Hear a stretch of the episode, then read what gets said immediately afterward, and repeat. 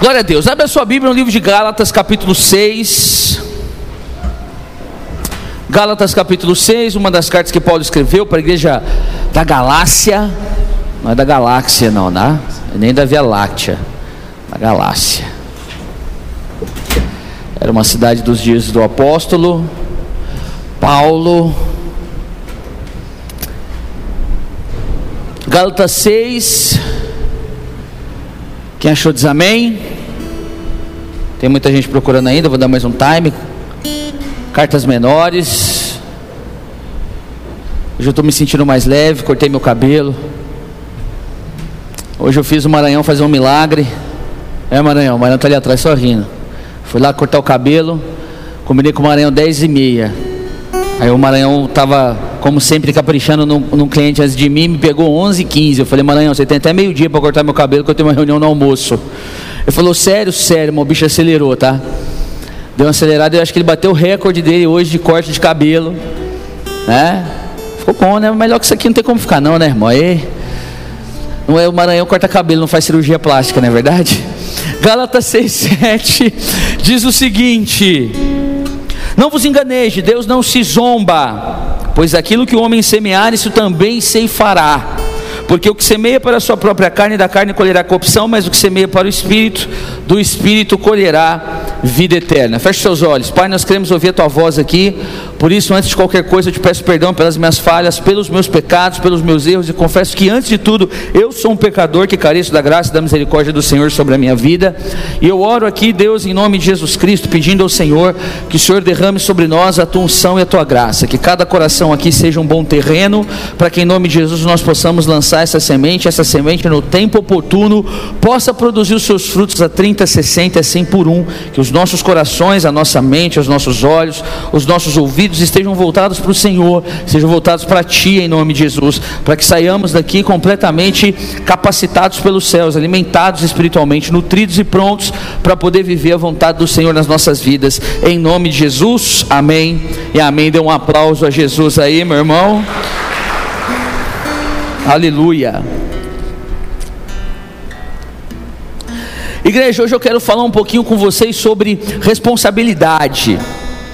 Eu aconselhando pessoas há mais de 11 anos, todos os tipos de pessoas que você imaginar, em todas as situações possíveis que você imaginar. Temos aí todos os tipos de histórias para poder contar para vocês, as engraçadas, as tristes, as lamentáveis. Mas uma coisa é fato, as pessoas hoje estão à procura da fórmula milagrosa. As pessoas hoje estão à procura do milagre urgente, as pessoas hoje estão à procura das coisas instantâneas e rápidas. Isso é refletido em todas as áreas da sociedade. A nossa internet tem que ser rápida, a comida tem que ser entregue rápido, os resultados têm que ser rápidos, né? o lucro tem que vir logo, né? tudo tem que acontecer numa velocidade muito acima da velocidade que era lá atrás. Qual é a consequência disso? Que mais do que nunca nós, nós estamos encontrando pessoas desequilibradas emocionalmente doentes por conta desse ciclo de loucura que nós não fomos criados e gerados por Deus para viver. Então você precisa entender uma coisa, às vezes, e me desculpa o teor da palavra, tá? Mas às vezes a pessoa, ela chega diante de mim e ela se converte a Jesus, ela vem para a igreja, ela vive com aqueles que são do Senhor, ela decide fazer isso.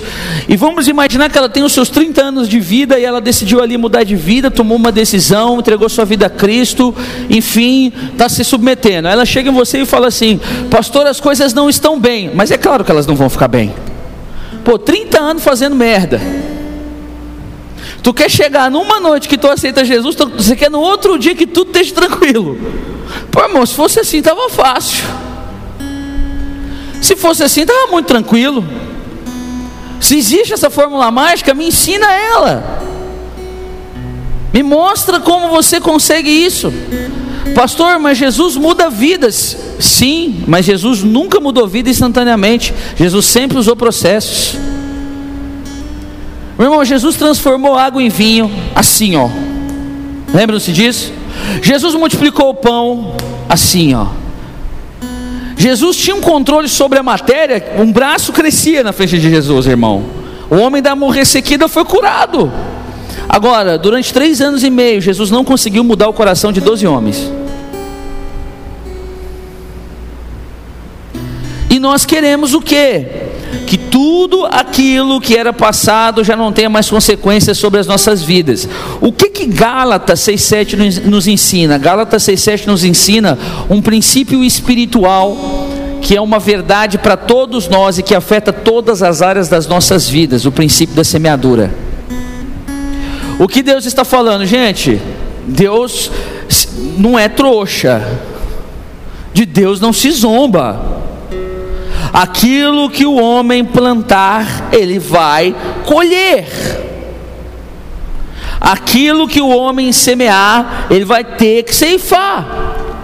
O que, que o apóstolo Paulo está dizendo aqui? Que eu estou vivendo hoje uma condição, o meu presente é uma condição de todo o meu passado, é a consequência de todo o meu passado. E mesmo que você aceite a Cristo, aceitar Cristo não é como você fazer um miojo de três minutos. Não é instantaneamente que as coisas vão mudar. Igreja, eu preciso passar isso para vocês. Nós vivemos hoje dias onde nós transferimos o fracasso e assumimos o sucesso. Já percebeu isso? A gente transfere o fracasso. Ah, por que, que não deu certo? Por causa disso, por causa daquilo. O culpado nunca é você.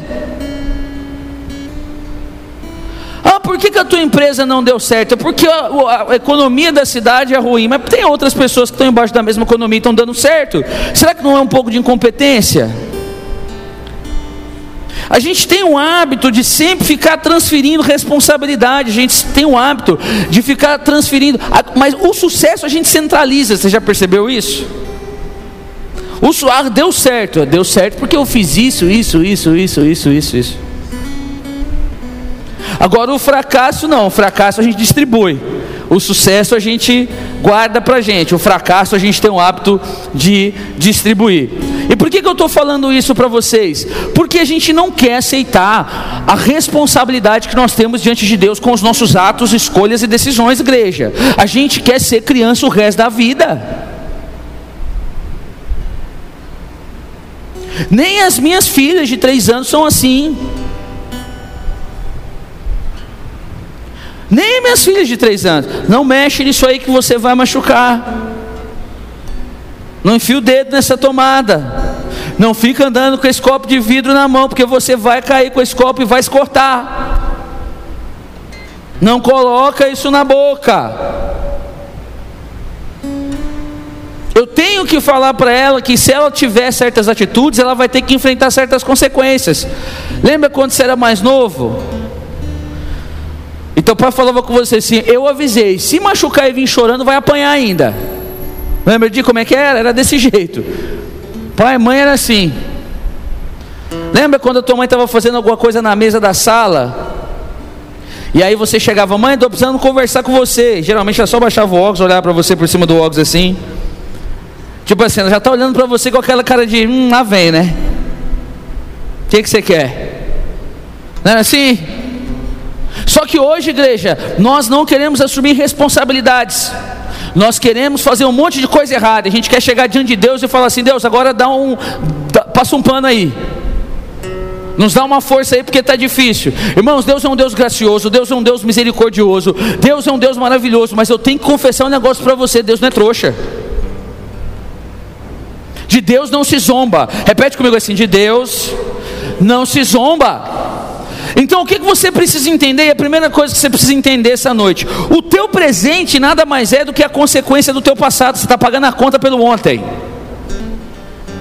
Então, se existem certas coisas na sua vida agora, se existem certas coisas na sua vida agora que estão dando certo, que estão funcionando, que estão alinhadas com a vontade do Pai, é porque lá atrás você tomou alguma decisão certa com relação a isso. Se hoje Existem algumas coisas que não estão alinhadas com os propósitos, os princípios de Deus, que não estão alinhadas com a vontade do Pai. É porque lá atrás você tomou uma decisão errada. Você está recebendo o salário do teu passado. Então hoje, quando nós nos encontramos nessas situações que nós reclamamos, que nós não queríamos, que deveriam ser diferentes, que não deveriam estar como estão, é porque lá atrás nós fizemos escolhas erradas. E a gente quer que toda essa consequência de coisas erradas, num segundo seja transformada. Vai embora. Que em um segundo essas coisas desapareçam. Irmãos, existe hoje um evangelho que é o evangelho da supergraça. Não é o evangelho da graça, é a supergraça. Faz o que você quiser. Papai te ama.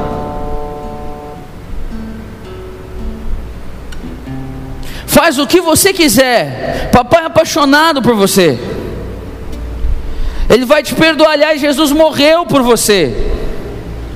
Irmãos, eu vou definir graça para você nunca mais esquecer o que é graça. Graça não é você fazer o que você quiser. Graça é Deus fazer com você o que Ele quiser.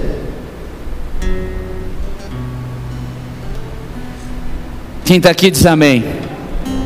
Graça é Deus fazer com você o que Ele quiser. Igreja, então não adianta a gente querer que alguma coisa diferente aconteça se nós não estamos começando um novo processo, um novo ciclo de semeador nas nossas vidas. De Deus não se zomba, aquilo que nós semearmos nós vamos colher. A semente que nós estamos lançando hoje será a semente que vai determinar o que a gente vai colher no futuro, em qualquer área das nossas vidas. Em Gênesis 28, do 10 ao 11, diz: Partiu Jacó de Becerba e seguiu para Arã, tendo chegado a certo lugar. Ali passou a noite, pois já era sol posto. Tomou uma das pedras do lugar, fez seu travesseiro, se deitou ali mesmo para dormir. Sabe o que aconteceu aqui? Jacó tinha mentido para o pai, enganado o irmão, comungado com a mãe dele, todo esse plano maquiavélico, para poder mentir para um pai velho e cego e sabe como é que ele estava saindo da casa do pai dele? Sem nada. Sabe qual era o travesseiro de Jacó? Uma pedra. Pastor, por que, que a vida de Jacó, um dos patriarcas, o terceiro, Deus de Abraão, de Isaac e de Jacó, por que, que a vida dele chegou num ponto, num clima tão difícil, num momento tão difícil? Por causa do passado. Gente, Jesus é caminho, não é atalho. Já jogou Super Mario aqui? Era tão legal quando você entrava naquele caninho, você lá na frente. Nossa, pulei metade da fase toda, que delícia. Peguei um atalho aqui. Era bom, né? Divertido. Irmãos, Jesus não é atalho. Jesus é um caminho. Toda vez que eu saio de carro com o Gustavo, meu cunhado, eu faço uma oração. Deus, eu repreendo todo atalho em nome de Jesus. Porque ele tem mania de falar que conhece atalho e sempre joga você em furada. É incrível, cara, incrível como ele tem o dom de fazer essa coisa, esse tipo de coisa. Uma vez nós estávamos em BH, nós estávamos saindo do, hoje eu consigo andar em BH mais fácil pela quantidade de vezes que eu já fui para BH. Mas naquela época eu não tinha ido muito. Então hoje eu já consigo transitar bem em Belo Horizonte, conheço alguma coisa ali. Nós estávamos num lugar e nós íamos para a igreja, nós estávamos hospedados hospedado no hotel que era mais longe. E ele estava no mesmo hotel que eu. Eu, ele, a Tamara, a Dandara no mesmo hotel. A gente estava indo para a igreja. Aí pegamos o carro e tal, né? Ninguém ligou GPS nem nada, porque tudo vida louca, todo mundo sabe de tudo lá dentro, né? Aí beleza, uma das coisas que eu tinha certeza era o que, gente? A gente tem que passar em frente um Leroy Merlin no caminho. Lá na frente, na saída para o Rio de Janeiro, em BH, tem um Leroy Merlin na esquerda. Então quando eu passo daquele Leroy Merlin, eu falo assim: olha, mais um pouco para frente eu vou virar para algum canto aí. Irmãos, beleza. Aí ele catou um caminho. Aí quando a gente estava no. Eu falei, mano, isso não é o caminho, cara. Eu já fui, não é aqui. Aí a gente estava no caminho errado. Ele achou uma placa, aí ó, Leroy Merlin. Irmãos, ele seguiu a placa. A gente foi parar no Leroy Merlin do outro lado de Belo Horizonte. Que não era o Leroy Merlin que ficava, Leroy Merlin é uma loja, que não era a loja do Leroy Merlin, que era a loja que ficava mais próximo da igreja na BR, que você passava ela para cair ali no bairro onde você caía, no bairro onde é a igreja, lá no Buritis. Não era, irmãos. Meu, tipo assim, eu ri, mas sabe aquela risada que você dá de raiva? Sabe aquela risada que você dá de raiva? Tipo assim, meu Deus, que vontade de esmurrar. Que rolê que nós estamos dando em Belo Horizonte, Jesus, à toa, né? Mas esse é o problema de quem quer ficar pegando atalho. Irmãos, não tem nada que venda hoje assim desesperadamente como o segredo de não sei o que lá.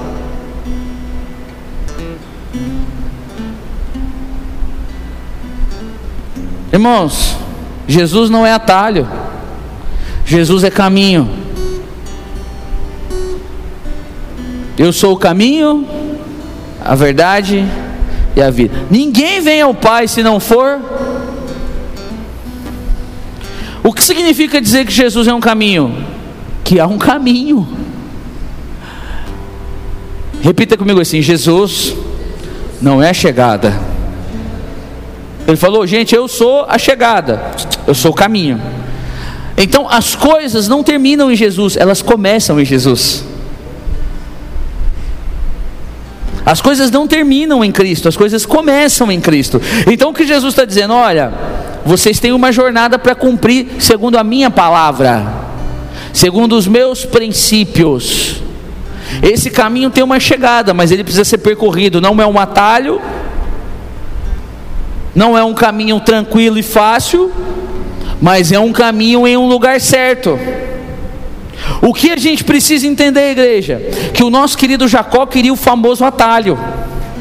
Ele tinha uma promessa de Deus sobre a sua vida que foi dada para ele, ou melhor, para a mãe dele antes dele nascer. E ele queria governar e ter mais autoridade do que o irmão mais velho, gêmeo que ele tinha. E para isso ele falou assim: Olha, eu vou dar uma ajuda. Eu vou fazer um, vou dar um atalho. Eu vou te dar um outro exemplo de uma pessoa que quis buscar atalhos em Deus e por causa disso teve que esperar mais 40 anos. Eu vou te dar um exemplo. Moisés nasceu embaixo de uma promessa de que seria o libertador de Israel. Amém? Aí ele tem uma ideia genial, ele vai visitar os brothers dele, hebreus, lá no bairro na periferia dos hebreus, quando eles eram escravos. Vai fazer essa visita lá. O que que acontece? Ele vê um egípcio batendo em um hebreu. Aí ele fala assim: peraí, eu sou o libertador. Ele cata esse egípcio, dá um golpe nesse egípcio e mata o egípcio, protegendo o hebreu. Ah, esse é o libertador. Ele enterra aquele corpo. Aí quando ele volta para dar um rolê no bairro periférico onde os hebreus ficavam, na terra de Gozen lá, quando ele vai dar um rolê lá, ele vê dois hebreus discutindo e tenta resolver a discussão. Olha, gente, eu fui escolhido por Deus, sabe? Então vocês precisam me ouvir. Os caras olham para ele e falam assim: Você acha que a gente não sabe que outro dia você matou um egípcio aqui? Se a gente contar para Faraó, você roda?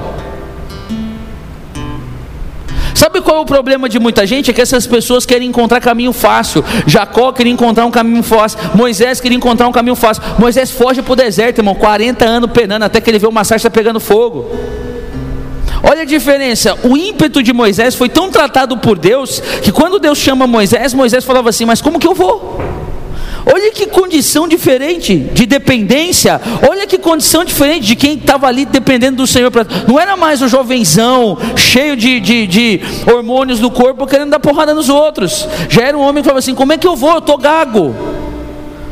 Se ele adquiriu essa gagueza, esse problema de língua depois, pode até ter sido, porque ficar o dia inteiro num deserto cuidando de ovelha, sem ter muita gente para poder conversar, deve ser algo que te limita. Mas a verdade é que ele quis procurar um atalho, não deu certo, igreja. Jacó quis encontrar um atalho, não deu certo, igreja. Tinha um homem na Bíblia, no Novo Testamento, chamado Elimas, o mágico. Ele viu Pedro orando pelas pessoas e as pessoas recebendo o Espírito Santo. Ele chega para Pedro e fala assim: Pedro, eu te pago para você me dar essa capacidade, para você me dar esse dom. Atalho, igreja. Barnabé deu uma oferta lá para a igreja em Atos 4. Ananias e Safira em Atos 5 mentem numa oferta porque queriam ganhar o mesmo prestígio de Barnabé. Atalho, igreja. O problema é que tem muita gente que não entende que o que está vivendo hoje é uma consequência das escolhas que fez no passado. O que você está vivendo hoje é tua responsabilidade. Pastor, o casamento não está bem, me ajuda. Eu falei, filho, eu vou te dar conselho. Não vai mudar da noite para o dia. Ô pastor, tá aí minha mulher, minha mulher está muito brava comigo. Meu irmão, é no mínimo uns dois anos de fúria que tu vai ter na orelha. O que, que você quer? Você queria que ela fosse assim mágica?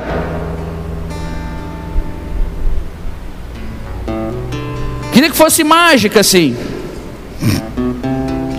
Ah, pastor, meu casamento não está bem claro. Vem de quantos anos de decisões erradas? Às vezes vem lá da época que você era noivo ainda. Às vezes vem do antigo noivado antes você estar tá com a tua esposa. E você quer que de uma forma instantânea as coisas mudem? Não, você precisa entender que a sua mente precisa começar a mudar, os seus princípios precisam se alinhar com os princípios dos céus, você precisa se adequar à vontade de Deus. Para quê? Para a perspectiva do futuro ser outra. Isso é tão forte, irmãos, que, por exemplo, vou dar um exemplo para vocês. Há uma discussão enorme com relação à Previdência que está mudando, não é? Irmãos, a Previdência uma hora não vai ser paga. Se continuar assim, não vai ser paga, ok? Não vai ter dinheiro para pagar. É simples. É matemática, sabe? 2 mais 2 é 4, acaba. 2 menos 2 é zero, vai zerar. Vai ser uma, uma, um déficit gigantesco. Ok? Só que qual é o problema? Alguém ia ter que começar a pagar o preço. A gente quer pagar o preço? Não, vai botando para frente. Vai botando para frente. Vai botando para frente. Ah, pastor, é, eu estou com uma dívida, então para de comprar. Para de comprar, porque o brasileiro acredita que vai ganhar na loteria.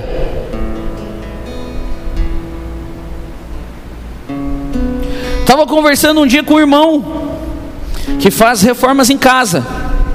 Ele foi fazer reforma na casa de um cara em Belo Horizonte. A cortina que o cara comprou custava 7 milhões de reais. Uma cortina, irmão.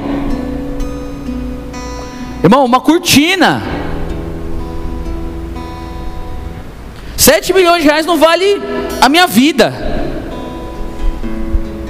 Era a cortina do cara. A mulher que fez o, o plano para o cara convenceu o cara a buscar uma cortina na Itália. Só que essa cortina que veio da Itália, ela não poderia vir amassada, tinha que ser transportada em pé. O cara fretou uma vinda da cortina para cá. Quando a cortina chegou para botar no apartamento do cara, ela subiu com um guindaste. E essa cortina foi colocada lá dentro. Aí você pensa comigo assim, pastor, o que esse cara fazia? Esse cara era garçom. Como assim, pastor, ele era garçom? Sim, ele tinha acabado de ganhar na loteria.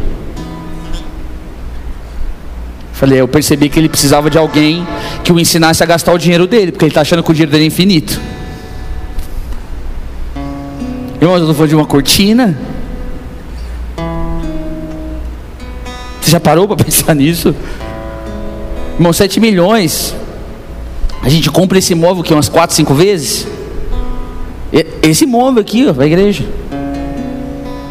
E reforma. O que, que a gente não faz aqui? Meu Deus. 7 milhões eu arrendo o patingão para nós. Pronto. Acabou, é nosso. Cara. Mas por que isso? Mente. O que, que você acha que vai acontecer com esse cara? De verdade, pensa um pouquinho. Irmão, daqui a pouco ele está trabalhando de garçom na pizzaria de novo. Deus o livre que alguém tenha pegado ele no meio do caminho e tenha dado um chão. Meu irmão, não faz isso não. Calma, vai com calma. Você pode até com o dinheiro comprar algumas coisas, mas não emociona. dinheiro não é infinito, não é só porque você tem muito que. Mas sabe, a gente acredita que lá na frente vai melhorar. A gente não acredita que se a gente organizar hoje, a gente vai ter mais na frente. A gente lá na frente vai acontecer alguma coisa que vai dar mais pra gente. Sabe o que você chama isso? Irresponsabilidade. Então a gente quer ficar contando com as coisas que não aconteceram, acreditando que um dia elas vão acontecer. Olha esse tipo de fé. A gente conta mais do que isso, do que a gente acredita que se a gente pegar as nossas coisas hoje e organizar lá na frente, as coisas serão melhores. Cara, que loucura! Que doideira! Então, quando a gente chega diante de uma situação dessa, quando a gente chega diante de um problema no casamento, quando a gente chega num problema relacionamento de pai e filho, quando a gente chega diante de um problema, o que as pessoas geralmente pensam que o pastor vai fazer? 15 minutos resolve. Gente, Jesus encontrou um cara que estava possuído por uma legião de demônios. O menino que ficava no cemitério, o Gadaredo. Se lembram disso? Jesus Cristo está na cidade do menino, o endemoniado vem. O que, que você veio fazer aqui, Senhor? O que, que você veio atormentar a gente antes da hora? O atormentador de demônios. O atormentador dos atormentadores. Jesus não era só Senhor dos senhores. Jesus era o atormentador dos atormentadores. Então, se os demônios atormentavam os outros, Jesus atormentava os demônios. Então chegou lá nessa situação, né? Aí Jesus só falou assim: Como é que é teu nome? Meu nome é Legião porque somos muitos. Não sei você, mas eu escuto aquela vozinha cultural, sabe? Do endemoniado, assim, no ouvido. Ah, aquele negócio, né? Geralmente rola, acontece. Mas aí foi o que o endemoniado falou: Legião, porque nós somos muitos. Jesus falou: sai. Aí o demônio pegou e falou assim: deixa a gente ir para os porquinhos ali, pode ir, vai. Caiu para os porcos, os porcos sendo rebanceira abaixo. A palavra fala que Jesus ficou dois dias com aquele menino. Quanto tempo foi os demônios, igreja? Quanto tempo ele foi com o menino? Quase dois.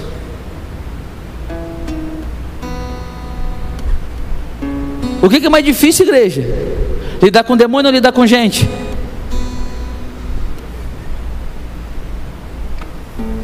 Se fosse você, eu não temeria os demônios, eu temeria as pessoas. Porque o demônio está sujeito à autoridade de Jesus, igreja. A ação do demônio é limitada por aquilo que Deus determina. Lembra de Jó? Ele age no princípio da legalidade, não. Para o homem ele deu liberdade. Então, se o demônio quiser matar alguém, ele tem que pedir autorização para Deus. Amém? Não foi assim com Jó? Vai lá, toca na enfermidade. Pode, pode fazer ele ter uma enfermidade, mas não toca nele. Olha o limite. O limite é a ordem de Deus, é a palavra de Deus, é o princípio da legalidade. Agora, se um homem quiser matar outro homem, o que, que Deus, como é que Deus fez com Caim e Abel, o primeiro homicídio que houve? Aconselhou, lembra? Caim não faz, mas ele não pôde interferir na escolha de Caim. Vocês estão vendo uma enorme diferença? Satanás teve que fazer o que Deus pediu, Caim fez o que quis.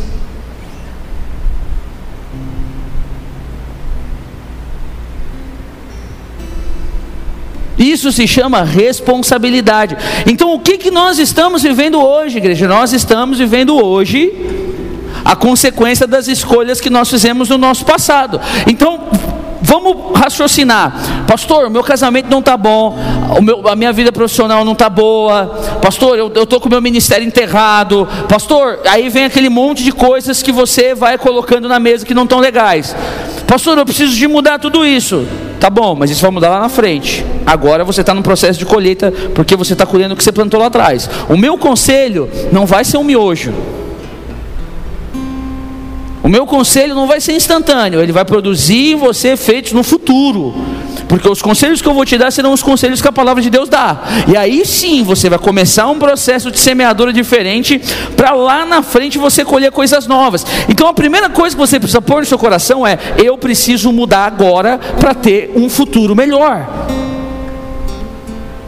Eu preciso alinhar minha vida agora. Esquece, irmãos. Esquece.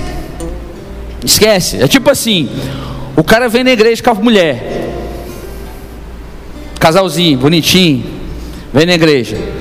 Aí beleza, Deus fala com o cara numa palavra, pega, vem aquele combustível, o cara sai daqui renovado, né? Não é? Assim?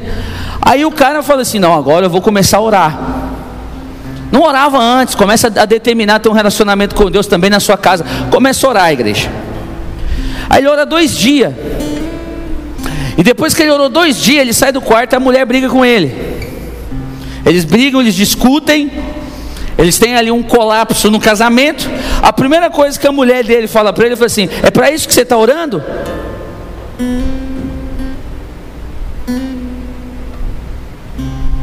O pai educa o menino errado a vida inteira. O moleque faz 20 e poucos anos, vem para a igreja. Não é assim?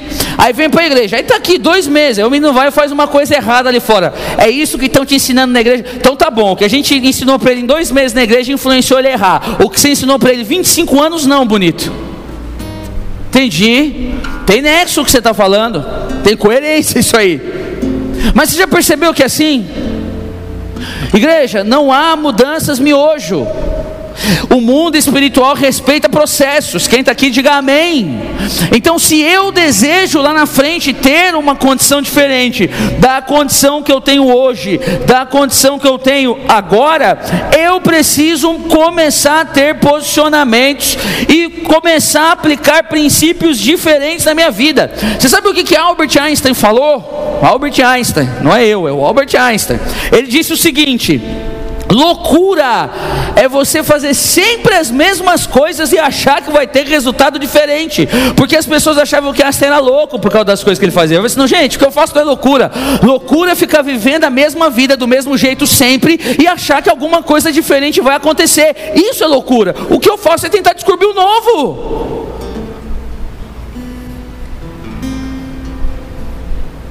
Tem muita gente que acredita, vou fazer a mesma. Não é. Se você continuar fazendo as mesmas coisas, você precisa entender e compreender que as coisas só vão mudar ali na frente se houver de fato no agora um posicionamento diferente. Aí você sempre vai achar os bonitões gospels, os crentelhos. O que, que eles costumam dizer? Mas, pastor, eu não faço mal a ninguém. Sabe o que, que essa pessoa está dizendo? Eu sou um covarde inerte. Então eu não faço nada. Posso falar uma coisa? Quem não faz nada, colhe o que o inimigo semeia.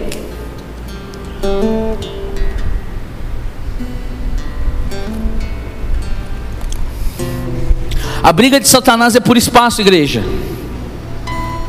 A briga de Satanás é por espaço. Tem uma parábola que Jesus Cristo nos ensina sobre o trigo e o joio, que com certeza você conhece. Essa parábola em Mateus 13, a partir do versículo 24, diz o seguinte: Outra parábola lhe propôs, dizendo: O reino dos céus é semelhante a um homem que semeou boa semente no seu campo. Mas enquanto os homens dormiam, veio o inimigo dele e semeou o joio no meio do trigo. Então o que, aconteceu? O cara tinha um campo. Nesse campo ele semeou boa semente, só que ele dorme. Repete comigo assim: inércia. Dormiu. Enquanto ele dorme, a palavra de Deus diz que veio o inimigo e semeou joio no meio do trigo. Ou seja, um momento de apostasia um momento onde você não, deixa de assumir a sua responsabilidade de cuidar daquilo que Deus está colocando sobre a sua mão. Um momento que você deixa de, de, de, de tomar a liderança das coisas que Deus tem colocado sobre a sua vida. Um momento é suficiente para que Satanás ocupe o espaço que era para ser lançado uma semente frutífera.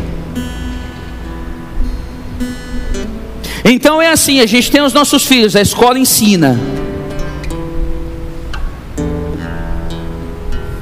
A escola ensina. Nós temos o nosso dinheiro, o banco cuida.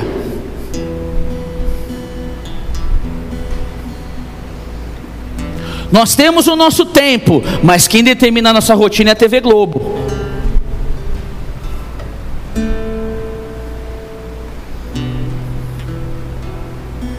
Você vê o quanto você é escravo? Pastor, eu não posso ir no culto das seis porque hoje tem jogo. Mas por que? Você está escalado para jogar? Se você tiver escalado para jogar, eu te libero.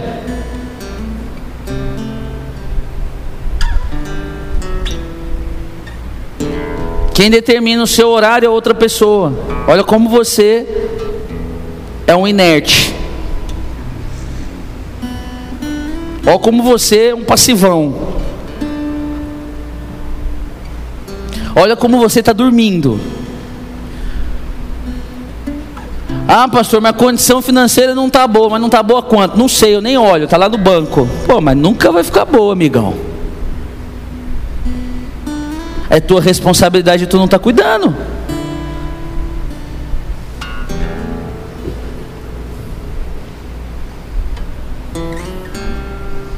Sabe gente que se acovarda? Eu fui ministrar em São Sebastião do Paraíso. Eu tive uma experiência muito legal lá. Eu estava ministrando um seminário sobre finanças lá. E aí no final veio uma moça de uns 21 anos conversar comigo. Ela veio tímida, com medo, e me deu um presente. Deu uma sacolinha, eu peguei a sacolinha, abri, eram dois lacinhos para as minhas meninas. Falei, nossa, que lindo. Aonde você comprou? Ela, eu fiz. Você faz isso aqui? Ela é, eu sei fazer. Isso e outras coisinhas mais para criança. Falei, ah, então você vive disso? Ela, não, pastor. É sobre isso que eu queria conversar com o Senhor. O que, que você queria conversar comigo?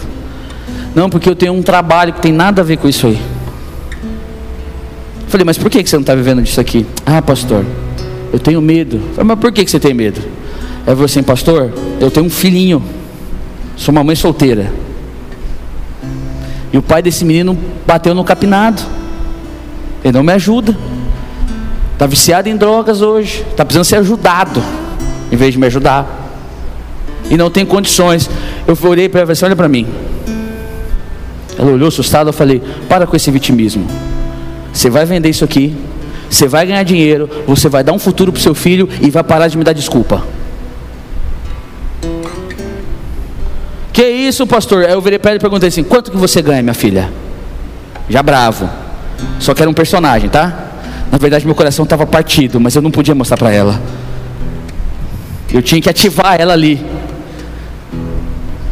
Aí ela virou e falou para mim assim: Pastor, eu ganho mil reais por mês. Eu virei para ele e falei assim: Mil reais não vale teu sonho. Corre o risco. Pastor, se não der certo, se não der certo, você vai tentar outra coisa, você não vai desistir.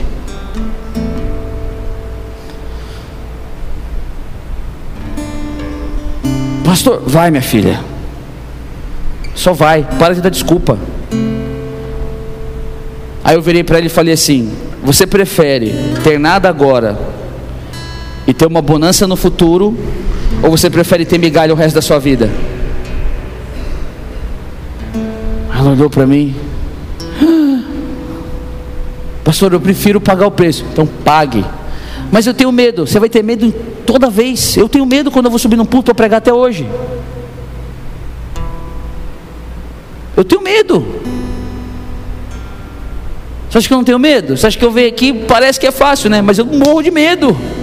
É o frio na barriga, é a dor da barriga, é uma suadeira. É dia que você tem que sair do meio do povo para ir orar num canto, para Deus poder trazer calma à tua alma. O bicho pega, meu irmão. Mas eu decidi ir para frente.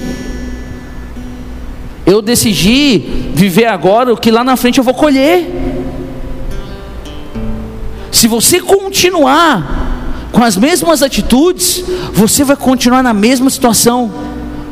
E eu quero, em nome, falei com ele, eu quero voltar daqui um ano, em nome de Jesus, e te encontrar de novo.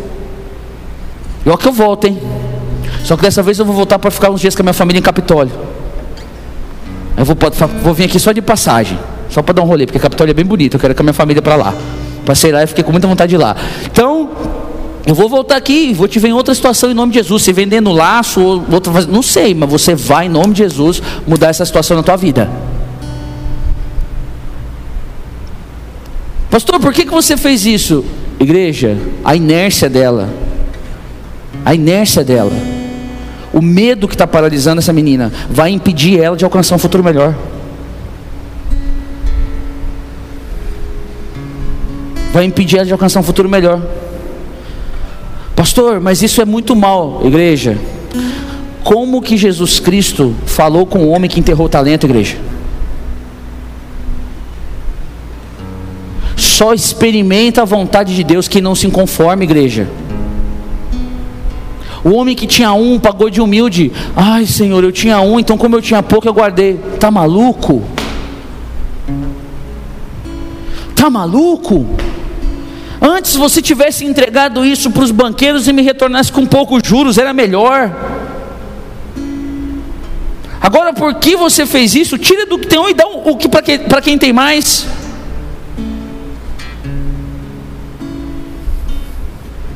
Igreja, parar de tomar o nosso lugar é dar lugar para o diabo. A briga é por espaço. Qual é o conselho bíblico com relação à batalha espiritual?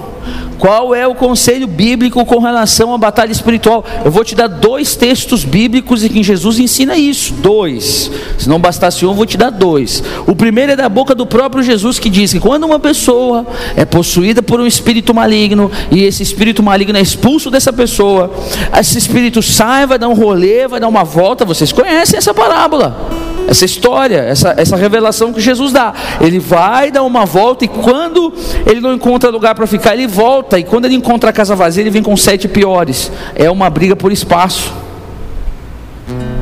O segundo texto que eu vou te dar agora: resistir ao diabo e ele fugirá de vós. É uma batalha por território, igreja, e o território é você. Não é à toa, não é à toa que Deus fez de terra e barro. Não é à toa. O que você precisa entender é que a sua paralisia, a sua inércia, a sua ignorância, não vai mudar nada. Pastor, eu não consigo fazer algo diferente com meu marido. Enquanto você não fizer, ele vai continuar sendo o mesmo marido. Pastor, eu não consigo fazer nada diferente com a minha esposa, que a minha esposa é insuportável, pastor. Você fala isso é porque você não é casado com a minha mulher. Porque se você fosse casado com a minha mulher, pastor, você nem pregava essas coisas que você prega. Aí o papo já começa por aí, por isso que eu casei com a minha, porque desde aquela época eu já seguia princípios. Então vamos começar a colocar os pingos nos is já de cara.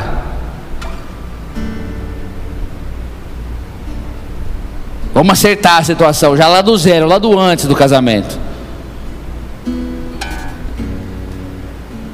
Enquanto você não mudar, a tua esposa não vai mudar, o teu casamento não vai mudar, os teus filhos não vão mudar. Enquanto você ficar parado, não, né, não vai mudar, irmão. Satanás vai continuar ali. Opa, estou tendo espaço. Opa, tem alguém parado, tem alguém dormindo, tem alguém inerte. Deixa eu jogar umas sementinhas de joio aqui, para esse joio crescer no meio desse desse trigo. Então a primeira coisa que você tem que ter no seu coração é essa certeza de que a tua inércia, a tua passividade é um prato cheio para o diabo. É um prato cheio para o diabo.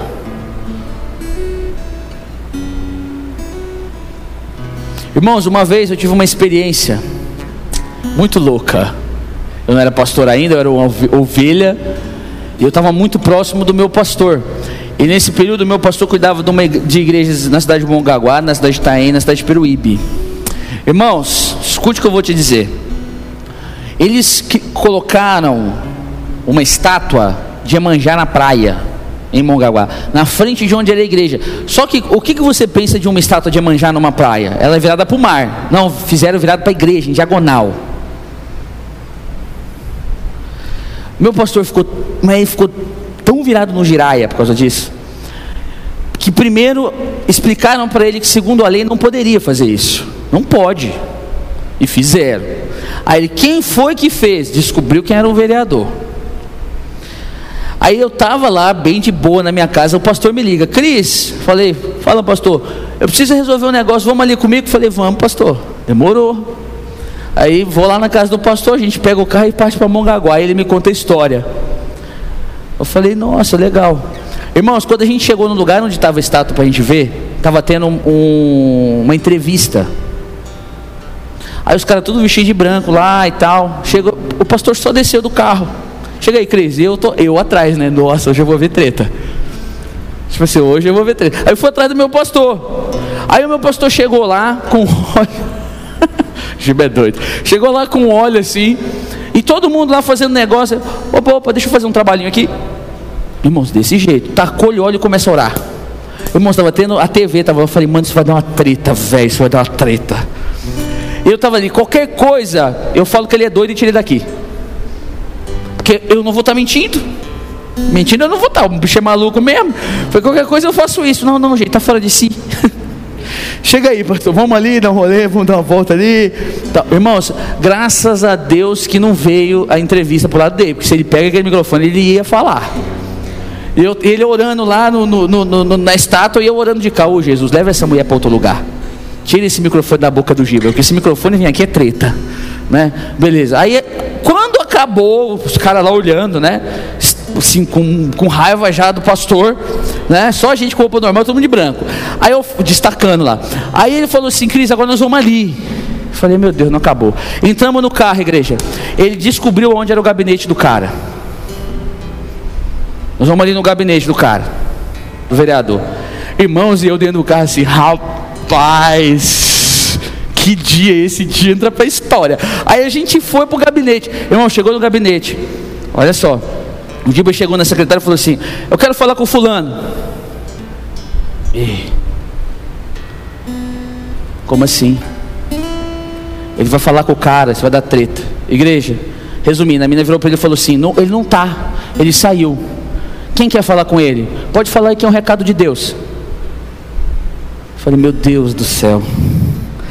Aí ele falou assim: Ah, ele saiu, vou esperar. Irmão, a gente sentou na cadeirinha lá e ficou esperando. Ficou esperando. O cara não me sai da sala dele. Na hora que o cara saiu da sala dele, o Giba só levantou. Eu quase fui para segurar ele. Eu falei, vai dar, vai dar na cara dele. Hoje meu pastor vai dar na cara dele, não é possível. Aqui na minha frente não, não me desiluda, pastor. Aí ele chegou bem perto do cara e eu ia, meteu a mão no ombro do cara assim, ó, pá! Segurou o ombro do cara com força. O cara olhando para ele falou assim: Assim como a minha mão está pesando sobre a sua vida, a mão do Senhor vai pesar por aquilo que você fez. Virou as costas e pé no capinado. Eu falei, maluco. Jesus, irmãos, resumo da obra. Passou duas semanas, enquanto meu pastor com um jornal dizendo que o cara foi caçado, porque foi encontrado um monte de negócio de corrupção no mandato do cara e o cara teve que sair da cidade fugido. Igreja, é uma batalha por espaço, igreja. Quando Satanás fala que a escola ela é laica, o objetivo dele não é fazer uma escola laica, é fazer uma escola sem cristianismo. Esse é o objetivo dele. Uma diretora de escola me procurou outro dia, porque assumiu a responsabilidade da direção de uma escola e queria conversar comigo. E ela é daqui da igreja. Ela falou, pastor, tem que mudar, a condição lá é terrível. E pai foi falando, foi falando. Aí eu virei para ele e falou assim: Olha, eu tenho muitas formas de te ajudar, mas você está preparada? Porque a primeira coisa que eles vão fazer é cair matando em cima de você. Eu estou tranquilo. Eu vou aqui continuar sendo pastor. Para mim não vai ter peso nenhum. Se falar ou deixar de falar, para mim não faz diferença. Mas e para você? Ela, pastor, mas eu vou. Pastor, eu vou fazer. Ela começou a fazer algumas mudanças bem pontuais na escola, com princípios mesmo. Sabe? Aí outro dia ela me mandou mensagem, pastor, sabe o que está acontecendo? O que? As mães dos alunos estão vindo na escola me agradecer. Por quê? Porque está pegando o menino estudando em casa. Olha isso, igreja. Porque está vendo o menino com vontade de ir para a escola. Não é uma, nem duas, nem três, não, pastor. Várias mães já vieram aqui agradecer, falando que era uma luta para mandar o menino para a escola. Hoje o menino vai. Que dentro de casa o comportamento dos meninos está, estão mudando. Igreja, sabe o que se chama isso? Princípios, igreja. Isso é princípio. A nossa, a nossa inércia vai ser um prato cheio para o diabo tomar lugar, igreja. O que o diabo quer, o que preocupa o diabo não é uma igreja cheia, o que preocupa o diabo é uma igreja atuante.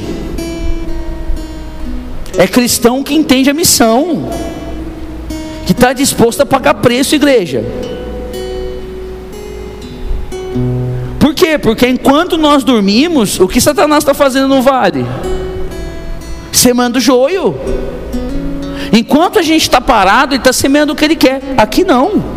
Em nome de Jesus, aqui não. Na nossa casa, não.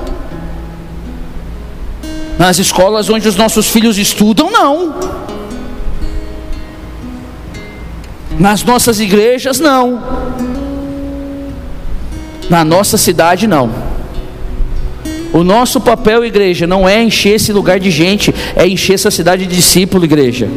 de gente que ama Jesus, igreja, de, de, gente que coloca Jesus acima do seu próprio emprego, de gente que coloca Jesus acima da sua própria mam, fama, gente, gente que coloca Jesus acima do seu próprio nome, que não tem medo de correr risco por amor do Senhor, igreja, que não tem medo de tomar preju porque ama Jesus, igreja. Esse é o desafio da igreja hoje. É uma igreja grande que não muda nada. É não sei quantos bilhões de evangélicos no Brasil que não conseguiram promover uma mudança real na nação ainda, mas que graças a Deus estão despertando. Qual é a nossa função, igreja? É não dormir para Satanás não semear joio. Para de dormir no teu casamento, para de dormir na tua casa. Para!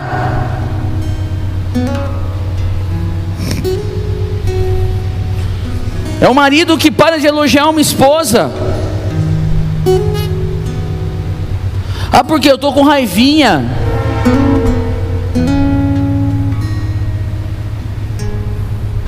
É uma mulher que começa a recusar o um marido. Por quê? Porque está com raivinha. Tudo que Satanás mais quer tudo que Satanás mais quer. Pronto, o terreno está limpo. Só lança a semente, vamos ver o que, que vai rolar. É tirar o pai de dentro de casa para o menino não ter uma referência. Nós vivemos hoje, igreja, a, a, a cultura de Sodoma e Gomorra. O que tem de gente que tem a visão de Ló, aí eu estou indo para Campina do Jordão, vou colocar minha família em risco, vou expor minha família para um monte de coisa errada lá. Perdeu tudo, igreja. É uma questão de ocupar o espaço, é uma questão de tomar o nosso lugar. Satanás tem nos feito preguiçosos para nós não termos que pensar, igreja. Satanás tem nos feito preguiçosos para que a gente pare de fazer o que nós temos que fazer, nossa responsabilidade. Cuidar do nosso casamento, cuidar dos nossos filhos, cuidar dos nossos recursos, cuidar da igreja. Não, a gente quer transferir tudo. E isso é um prato cheio para Satanás. Mas a partir de hoje, em nome de Jesus, você toma o teu lugar, você acorda desse sono e fala assim: joio aqui não mais aquilo que for a minha responsabilidade, farei. E o último ponto que eu quero destacar para vocês é que o presente é a semeadura do seu futuro. Então o que, que você precisa entender? Que o presente nada mais é do que uma conexão entre o teu passado e o teu futuro. É no presente que você vai colher o que você plantou no passado, mas é no, no presente que você vai determinar tua, vai determinar a tua semeadura para o futuro.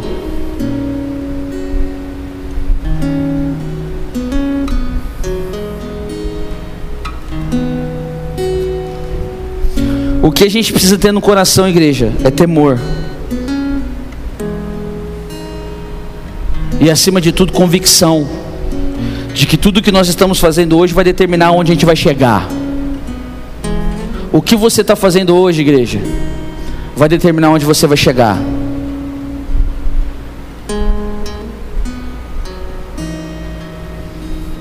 Ah, o cara usou 10 anos de cocaína.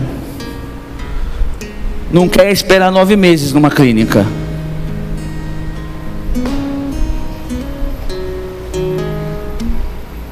Como é que você vai mudar o teu futuro se o teu presente continua a mesma coisa, cara?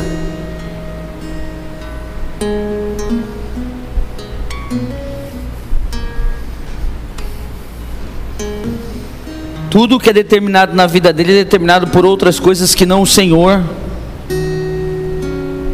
Em Gênesis 26, 12 diz: Semeou Isaac naquela terra, e no mesmo ano recolheu cem por um, porque o Senhor o abençoava quer abandonar uma colheita maldita e quer começar a partir de hoje ter uma colheita bendita, obedeça ao Senhor naquilo que Ele te pedir, e você vai ter uma colheita abençoada.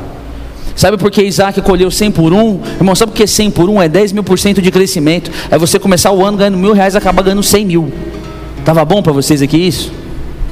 Tava bom. é o topo da colheita. É o topo da colheita. A colheita pode ser 30 por 1, 60 por 1 e 100 por 1. Lembra o que Jesus Cristo falou? 30 por 1, 60 por 1 e 100 por 1. É a colheita top, é a multiplicação de 1 por 100. Igreja, só que tudo aquilo que Isaac fez foi embaixo de obediência.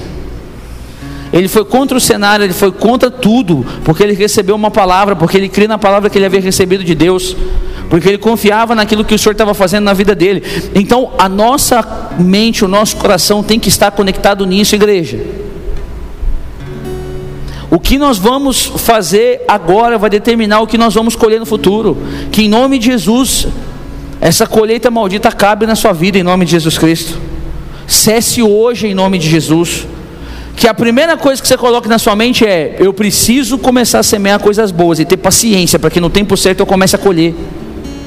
Porque não é instantâneo, não é rápido, não é fácil.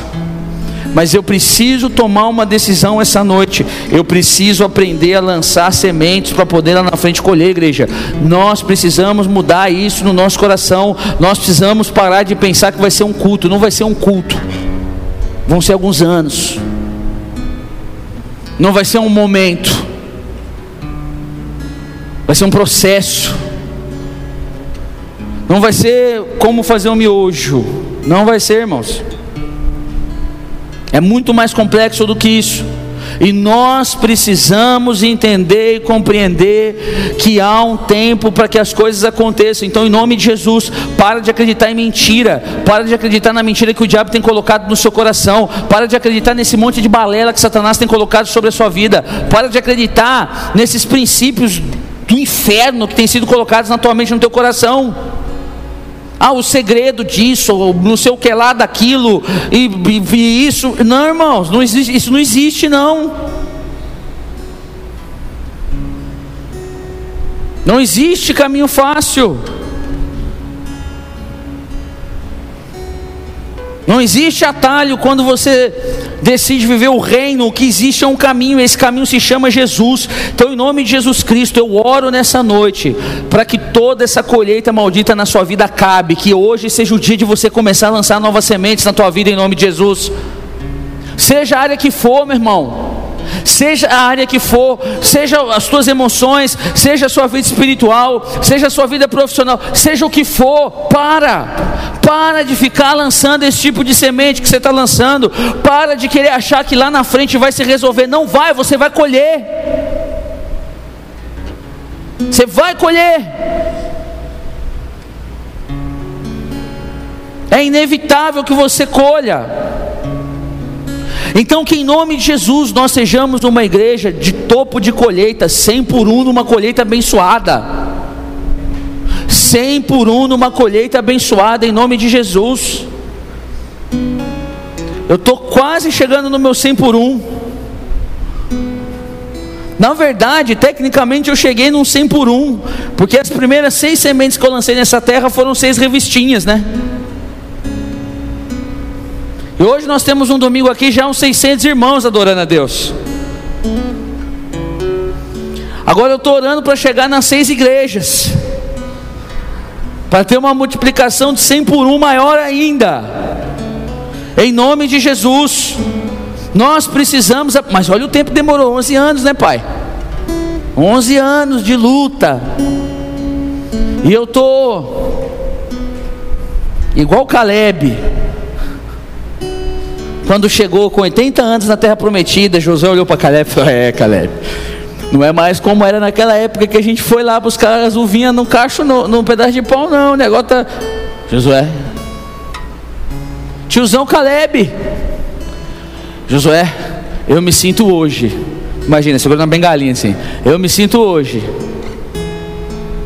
como eu me sentia no dia em que Deus, através da boca de Moisés, falou comigo e com você que nós entraríamos na terra. Josué, estou esperando um por um morrer, Josué. Só, só o único que ficava feliz no velório é Josué Caleb. Só para poder chegar aqui e entrar na terra da promessa. Era um Josué e um Caleb velhinho? É, meu irmão, mas aí a gente aprende uma coisa que eu aprendi no futebol. Conforme você vai ficando mais velho, não é você que corre a bola. Você corre menos, você bota a bola para correr mais. Não é assim? Caleb destituiu cinco gigantes, amém? Só colhe os tratos de Caleb, que Caleb não era bobo. Quem tirar aquele gigante ali vai casar com a minha filha. Aparecia, né? Quem queria correr o risco? Aí ele aprendeu: quem corre a bola não sou eu, vou pegar a terra. Deixa eu ver quem vai lá. Aí aparecia um, ah não, eu derrubo, Caleb. Derruba lá que a menina aqui é tua. Gosta de homem macho ela. Gosta de homem assim, ó, com, com atitude, com determinação, com vontade. Vai lá, vai lá. Só administrou a tomada de Canaã com a experiência que tinha. Hã? Mas igreja, me sinto assim ainda. Se a primeira, a primeira colheita demorou 11 anos, a próxima vai ser em um. Porque o meu tempo também está diminuindo sobre essa terra. E eu preciso acelerar as coisas, porque eu quero chegar chegando lá na eternidade. Não ligo para o dinheiro nessa terra, não ligo para os bens da terra, mas agora, cada galardão na eternidade, eu vou querer, irmão. Jesus, lembra, lembra, ó, que teve aquele batismo, teve aquele, teve aquele, Jesus, teve aquele Jesus, que nem Satanás queria, Jesus. O Senhor jogou na minha mão, tá aí, olha aí, ó. Tá aí, ó. Esse aí tinha que ser um, um bônus. Tinha que ter um bônus nesse galardão aí. Olha isso. Olha isso aí, Jesus. Olha. Olha, feio. Terrível.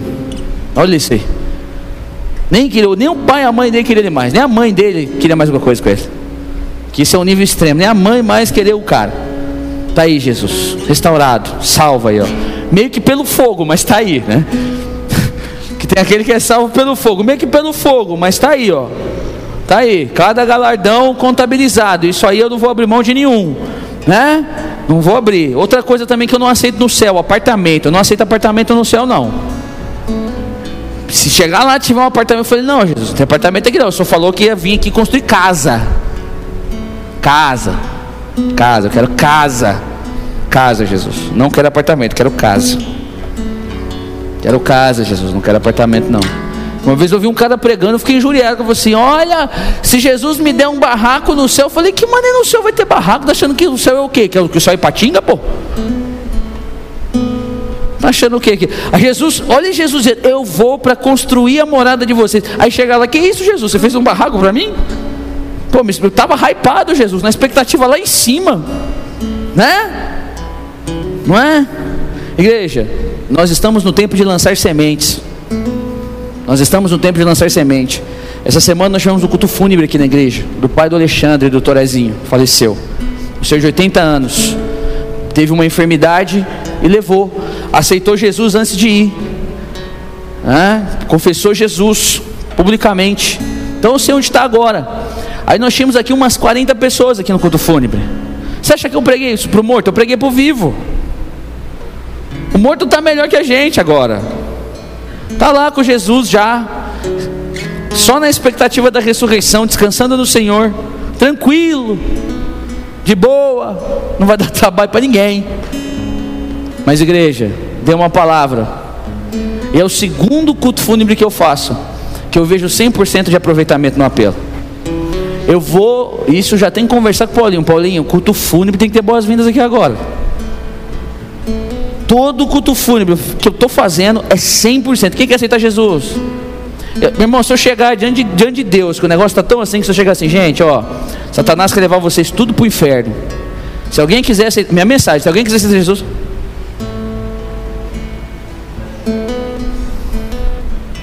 Não terminando, igreja, eu preguei a palavra, dei uma palavra sobre pensar nas coisas do alto ministrei a família, dei uma palavra nisso de conforto para quem amava o seu Alexandre que Jesus levou, né? E aí fui para os vivos, fiz um apelo, igreja. Todo mundo aceitou Jesus.